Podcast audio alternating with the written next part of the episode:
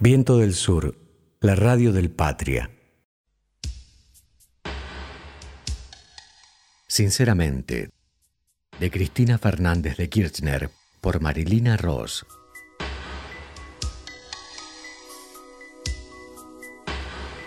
Todo empezó como un juego, como cuando empecé a ser actriz o a componer canciones. Acababa de salir, sinceramente, el primer libro de Cristina Fernández de Kirchner. Y yo ya lo estaba devorando, cuando una amiga se lamenta de no poder leerlo por problemas oculares. Si querés yo te lo grabo en casa y te lo mando por mail, le digo. Y así fue. Se entera mi amiga Teresa Parodi y me los pide ya que también ella andaba con molestias visuales. Un día me sugiere que lo suba a las redes para ayudar a otra gente. Me puse a editar y a limpiar lo que se podía. Junté todos los pedazos y quedó esto, con algún ladrido de Pompi, pitidos del microondas de Pato Rinchi, furcios y errores míos. Todo muy casero pero con muchas ganas. Espero que lo disfruten tanto como yo.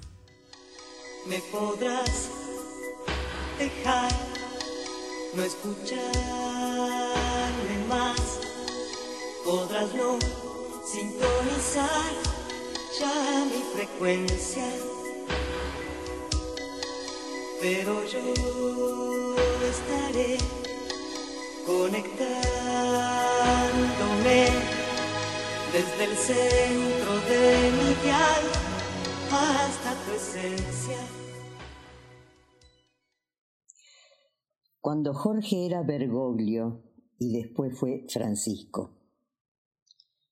Giorgium Marium Bergoglio. El televisor me devolvía la imagen y la voz temblorosa de un cardenal que asomaba bamboleante en el mítico balcón del Palacio Vaticano sosteniendo en sus manos lo que me pareció un enorme libraco y anunciando el nombre del nuevo pontífice tras la renuncia del alemán Ratzinger. ¿Qué tal, Cristina? Habemos papam. Y es argentino. Y es Bergoglio. Toma mate con chocolate, pensé. Aquel 13 de marzo de 2013, día de la elección papal, estaba en el piso de arriba de la quinta de olivos, con Maru, mi peluquera. Me estaba peinando para ir a un acto en Tecnópolis. Serían las dos o tres de la tarde. No recuerdo con precisión, pero sí sé que fue después de almorzar. Maru estaba con su secador y su cepillo mientras yo seguía por televisión lo que estaba pasando en el Vaticano. Precisamente había elegido estar en el living y no en el lugar donde siempre me peinaba, porque no quería perderme la fumata blanca de la capilla Sixtina y el anuncio posterior. Y no me lo perdí.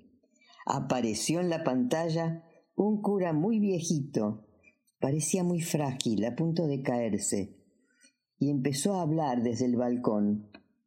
Era el vocero del cónclave de cardenales. Escuché que dijo Georgium. Si bien en ese momento no entendí, porque hablaba en latín, recuerdo como si fuera hoy cuando pronunció el nombre entero. Georgium Marium Bergoglio. Maru se quedó inmóvil, como una estatua, con el secador y el cepillo en la mano, y mirándome me pregunta, ¿dijo Bergoglio? Sí, querida, Dijo Bergoglio, le confirmé. Entonces llamé a Mariano, mi secretario, y repetí como si quisiera confirmarlo una vez más. El vocero vaticano dijo Bergoglio. Trae la computadora y llamarlo inmediatamente a Olivieri, que tenemos que ser los primeros en saludar al nuevo Papa. Guillermo Olivieri era nuestro secretario de culto. Le pedí que preparara un modelo de nota que mandara las felicitaciones a Roma. Prepara todo porque vamos a ir a la consagración, le dije. Elaboró un modelo de nota muy formal para mi gusto, que corregí personalmente, y le envié una salutación que de alguna manera reflejaba el saludo de la presidenta de su país. Inmediatamente comenzamos a preparar el viaje a Roma. Aquellos días, muchos habitantes de Barrio Norte y Recoleta, los barrios más ricos de la ciudad de Buenos Aires, colgaron banderas vaticanas amarillas y blancas de los balcones para festejar la elección de Bergoglio. Estoy segura que en el primer momento creyeron haber encontrado un nuevo líder para luchar contra la yegua.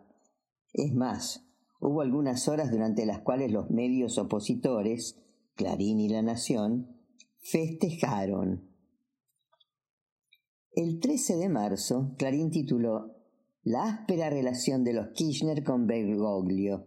Atribuían a Néstor un vínculo complicado con él y sostenían que conmigo estaba enfrentado, especialmente a partir de haber promovido la ley de matrimonio igualitario. Es más, el día después de la asunción del Papa, la Nación tituló Bergoglio y los Kirchner, muchos años en una relación gélida. Y daban como ejemplo nuestra decisión de hacer federales los Tedeums del 25 de mayo como una manifestación de hostilidad hacia él. Cuando tomó estado público mi felicitación y mi decisión de viajar a Roma, los festejos de la oposición se aplacaron. Fue increíble. Lentamente iban desapareciendo las banderas de los balcones. Estaba claro, a pesar de que había habido tensiones, nunca nos entendieron ni a mí ni a Néstor, y me parece que menos todavía a Bergoglio guardaban la secreta esperanza de que Francisco, el nombre que eligió para su papado y que aludía a San Francisco de Asís, el santo de los pobres, fuera un tenaz opositor a nuestro gobierno. Algún colaborador mío, no importa quién, me preguntó si estaba segura de viajar a Roma. Por supuesto, soy la presidenta de Argentina, le contesté. La verdad es que no estaba preocupada. Sabía que me iba a llevar bien con Bergoglio. Estaba absolutamente convencida. Solamente un ignorante o malintencionado podía pensar que tendríamos una relación crispada, nada menos que con el Papa. ¿Por qué siempre me han subestimado tanto? Estaba muy segura de lo que él pensaba en las cosas que, tanto a Néstor como a mí, nos preocuparon siempre, la pobreza y la desigualdad. Además, la verdad, después de lo de Néstor, ya nada me parecía una cuestión de vida o muerte.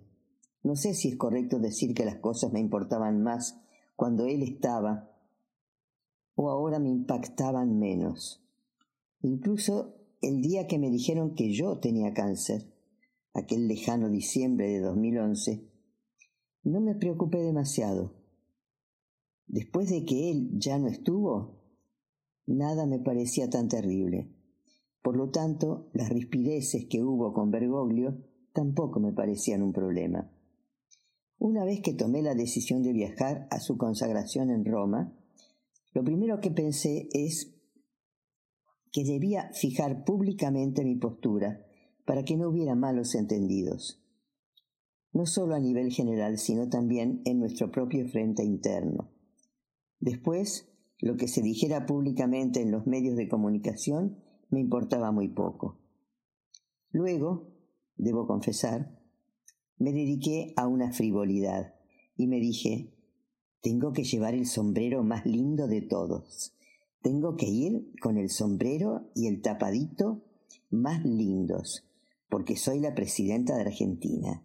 Y como el Papa es argentino, todas las miradas van a recaer sobre nuestra delegación más que sobre cualquier otra. Fui con un sombrero y un tapado negro divinos al primero de los siete encuentros que tuve con Francisco. Cuatro de ellos ocurrieron en Roma, en Santa Marta, la residencia privada de, Francisco. El 18 de marzo de 2013, el 17 de abril de 2014 y el 20 de septiembre de 2014, y otro en el Vaticano, el 7 de junio de 2015.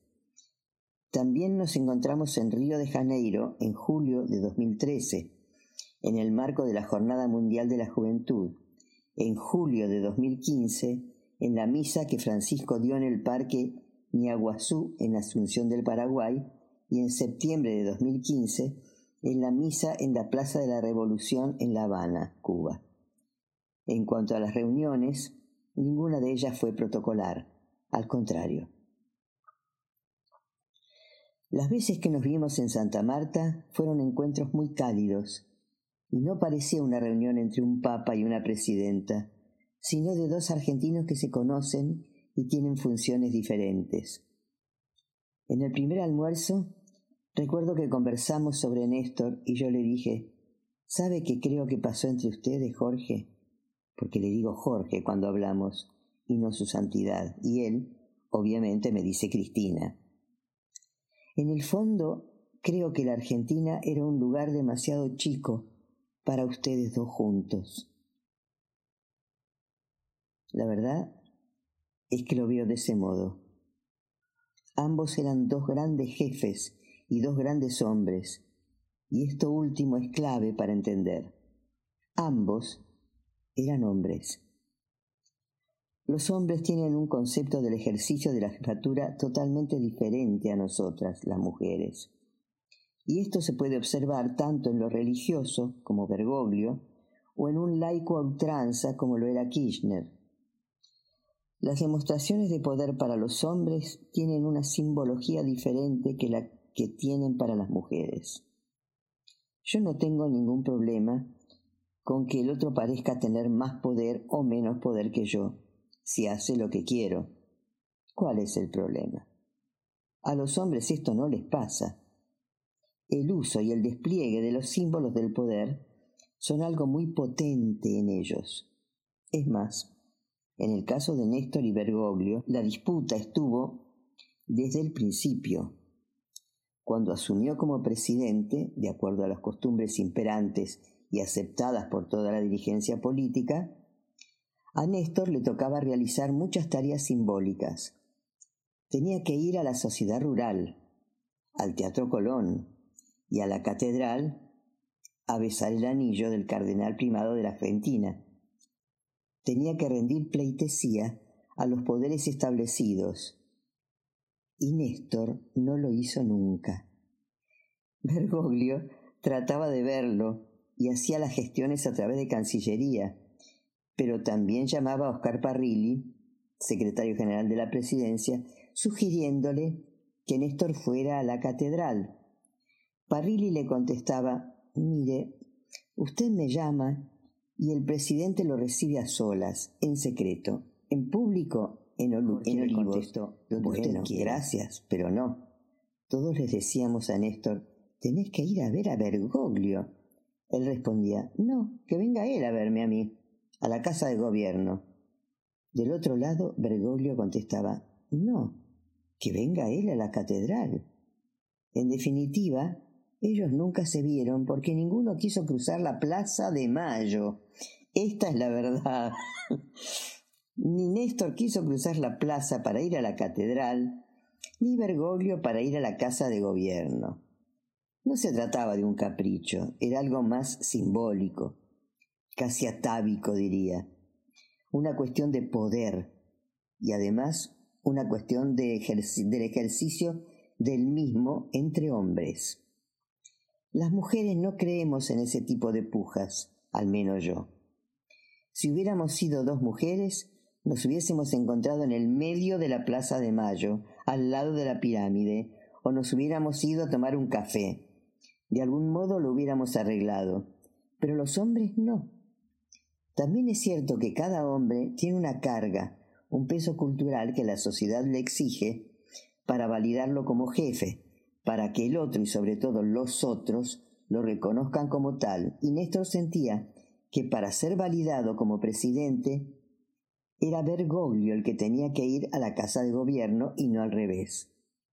A su vez, Bergoglio sentía que para validar su jefatura como representante de la Iglesia Católica era el presidente quien debía ir a la catedral. Kirchner consideró que el poder tenía que residir en la Casa Rosada, como símbolo político de la voluntad popular. Para él era necesario reafirmar, sobre todo después de lo que había pasado en la historia de nuestro país, que el que tomaba las decisiones en Argentina era el presidente y no el FMI ni la Iglesia, ni la UIA, ni Clarín. Néstor debía decidir, no en función de sus intereses personales, sino en nombre del poder de la política en la Casa Rosada. Y Bergoglio obviamente representaba el poder de la Iglesia. Ahí anidó la pugna y el choque entre ambos. Porque es incuestionable que lo hubo. Obviamente me alineé junto a mi compañero. No iba a ser yo la que cruzara la Plaza de Mayo. Pero lo cierto es que ninguno de los dos quiso cruzarla.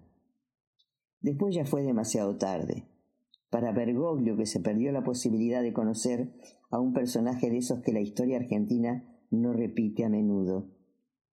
Y hoy, conociendo a Bergoglio, puedo decir que Néstor también se perdió la oportunidad de conocerlo, porque también él, sin dudas, es un personaje irrepetible en nuestra historia.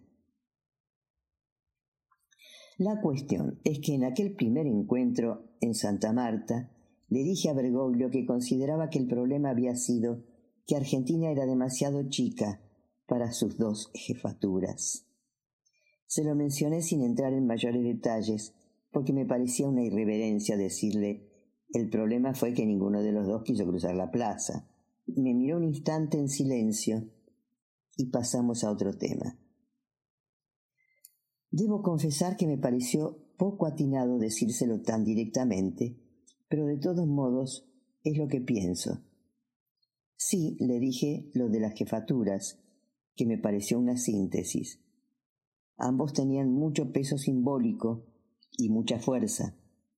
Nadie puede negar la fortaleza de un papa que dentro de la Iglesia católica da un mensaje totalmente impensado e inesperado y que está llevando adelante su pontificado de una manera totalmente distinta a lo convencional.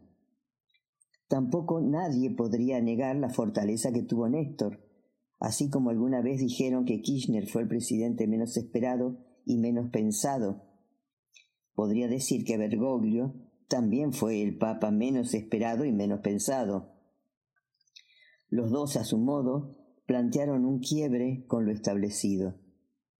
Sin duda, los dos tenían personalidades muy fuertes. Bergoglio es el primer papa jesuita y latinoamericano de la historia. Por eso digo que cada uno a su modo con roles y momentos históricos específicos, rompieron moldes, y por eso era imposible que se llevaran bien.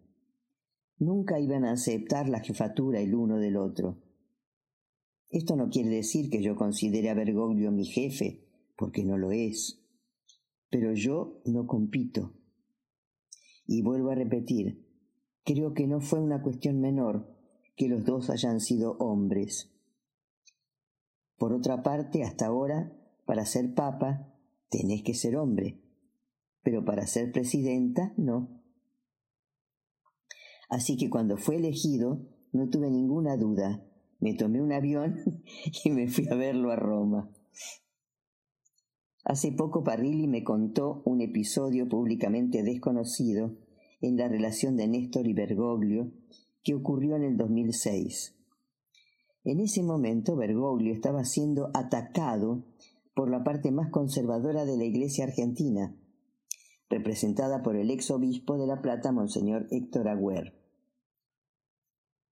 Y decidió celebrar una misa el 11 de abril de ese año en la iglesia de San Patricio con una oración interreligiosa por los mártires contemporáneos, entre ellos los sacerdotes palotinos, asesinados el 4 de julio del 76 durante la dictadura militar, en lo que se conoció como la masacre de San Patricio.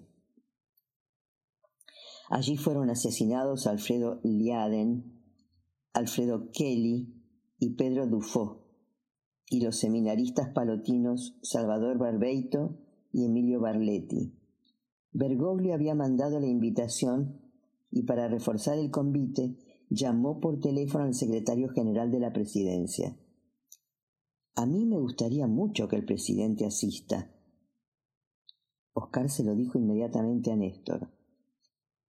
Vos decile que voy a ir, pero que no lo anuncie, le contestó. Parrilli llamó a Bergoglio, quien mucho no le creyó. La cuestión es que ese día, una hora antes de que empezara la misa, Néstor le, dijo a Parrilli, bueno, listo, vamos. Llama a la custodia y avisales que vamos para allá. Al llegar el presidente por sorpresa, los medios tuvieron que salir corriendo a cubrir la misa. Que Néstor asistiera fue un gesto muy importante para Bergoglio. Parrilli cuenta que no solo lo reconoció, sino que se lo agradeció muchísimo. Al otro día la noticia fue tapa de La Nación y Clarín que titularon Reconciliación de la Iglesia con el gobierno. Después de ese episodio, la tensión cedió. El día que Néstor nos dejó, Bergoglio dio una homilía de despedida en la catedral, en la que dijo, Este hombre cargó sobre su corazón sobre sus hombros y sobre su conciencia la unción de un pueblo, un pueblo que le pidió que lo condujera. Sería una ingratitud muy grande que este pueblo, esté de acuerdo o no con él, olvidara que este hombre fue ungido por la voluntad popular. Ahora que reviso esta historia, Definitivamente el vínculo de Bergoglio con mis presidencias fue menos conflictivo. En principio lo conocía de mentas. Lo vi por primera vez en la catedral el día que Néstor asumió, en el Tedeum del 25 de mayo del 2003 y un año después en la misma ceremonia. Pero luego cambiamos la costumbre y comenzamos a realizar los Tedeums federales nos gustaba hacerlos en el interior del país, pero también el otro motivo por el que tomamos esa decisión fue que en esa ceremonia a la que siempre iban los jefes de Estado, en general eran amonestados por el cardenal, y a Néstor no le gustaba nada. Estoy segura de que él lo veía como una puja de poder. A partir del 2005, entonces, los Tedeum del 25 de mayo los realizamos en distintas provincias. Ese año fue en Santiago del Estero, a cargo del obispo Juan Carlos Macarrone. En 2006 volvió a ser en la catedral y la misa también la dio Bergoglio, como en 2003 y 2004. Pero en 2007 lo realizamos en Mendoza. Recuerdo una foto de ese día cuando Néstor levantó mi mano anticipando su decisión de que compitiera por la presidencia. En 2008 fue en Salta, en 2009 en Puerto Iguazú. Misiones, que de tanto calor que hacía ese día, se desmayó estrepitosamente un granadero en medio del Tedeum. En 2010, el año del Bicentenario, lo hicimos en la Basílica de Luján. En 2011 en Resistencia, Chaco en 2012 en la Catedral de Bariloche, en 2013 en Luján, en 2014 nuevamente en la Catedral y en 2015 en la Basílica de Luján. Recuerdo el Tedeum de Salta porque ocurrió en plena crisis con las patronales agropecuarias. Bergoglio tuvo una actitud muy prudente durante el conflicto por la resolución 125 sobre las retenciones móviles a la soja un sector quiso que él tomara posición a favor de las patronales agropecuarias, pero creo que él pudo ver los intereses que estaban en juego. Muy convencida que Bergoglio tiene una especie de antena con la cual sabe hasta dónde puede ir y hasta dónde no. Obviamente, en cuestiones como el matrimonio igualitario o el aborto, que tienen que ver con el dogma de la Iglesia, tiene una posición tomada. Pero durante el conflicto por la 125, seguramente se activó esa especie de chip peronista que le dijo, no, se trata de la sociedad rural. Ya en junio del 2011, cuando Bergoglio era cardenal y aún presidente de la Conferencia Episcopal Argentina, lo recibí por única vez durante mi gobierno. Ahora que lo escribo, me di cuenta que él cruzó la plaza para verme. Qué cosa, ¿no? Nos vimos en la Casa Rosada con la conferencia episcopal argentina en pleno. Es la única vez que recuerdo haber estado con él antes de que fuera papa y cuando ni siquiera pensábamos que podía llegar a serlo, por lo menos yo. Recuerdo muy bien esa reunión. Cuando Jorge llegó, estaba sentada en la mesa grande del despacho presidencial. Como él era la más alta jerarquía de la delegación, se sentó a mi derecha. Intercambiábamos miradas y creo que nos medimos todo el tiempo, hasta que me dijo, nos vamos los dos a fin de año. Se refería a que él terminaba su misión como presidente de la conferencia en noviembre de 2011 y que yo terminaba mi mandato en diciembre del mismo año.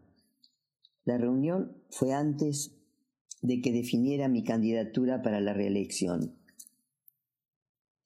La diferencia era que él había sido presidente de la CEA durante dos periodos consecutivos y los estatutos le impedían ser reelecto.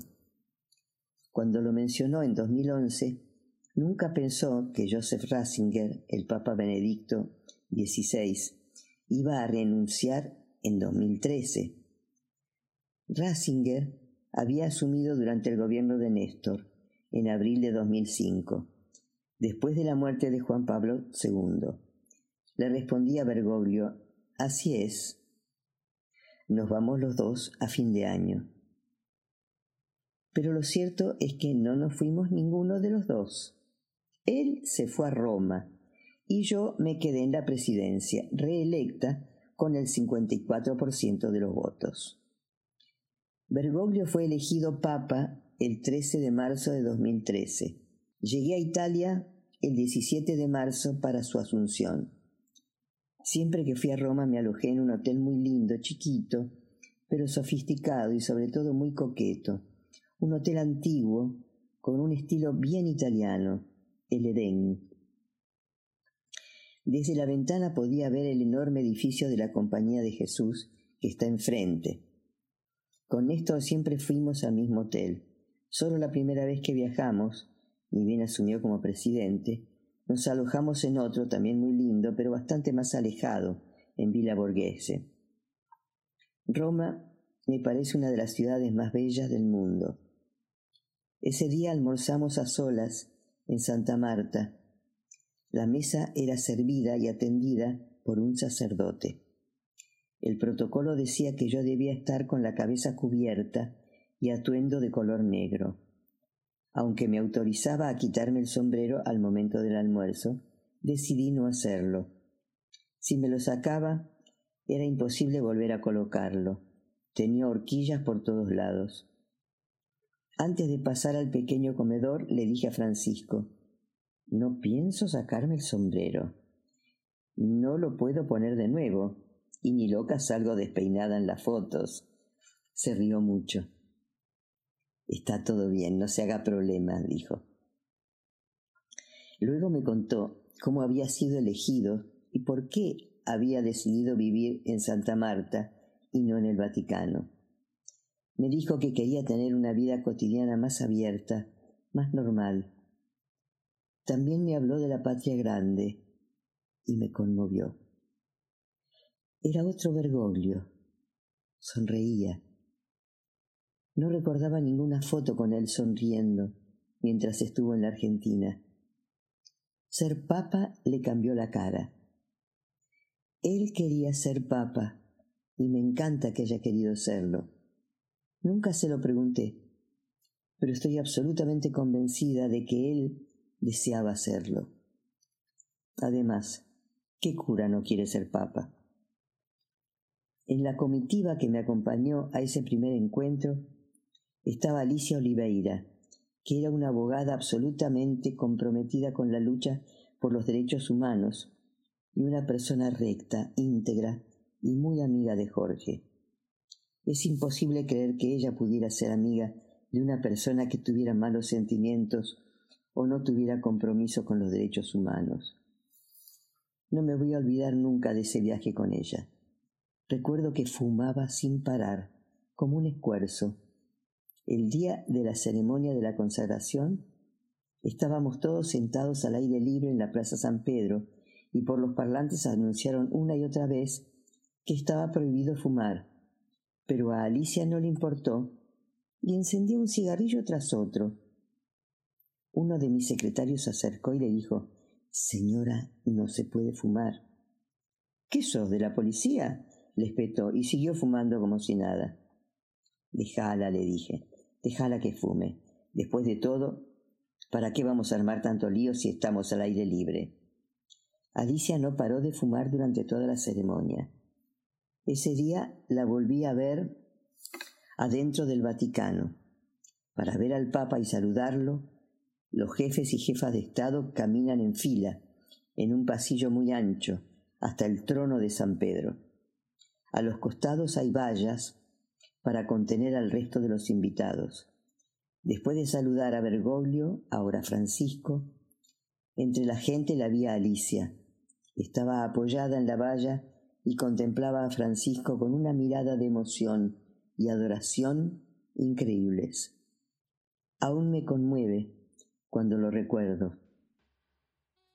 Cuando regresamos a la Argentina y su enfermedad empeoró, la visité y pude conocer a sus hijos.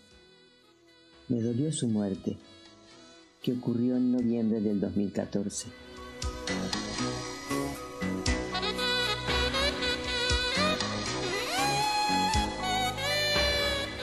Todos los días, de lunes a viernes, a las 12 del mediodía y a las 12 de la noche, un fragmento de Sinceramente leído por Marilina Ross.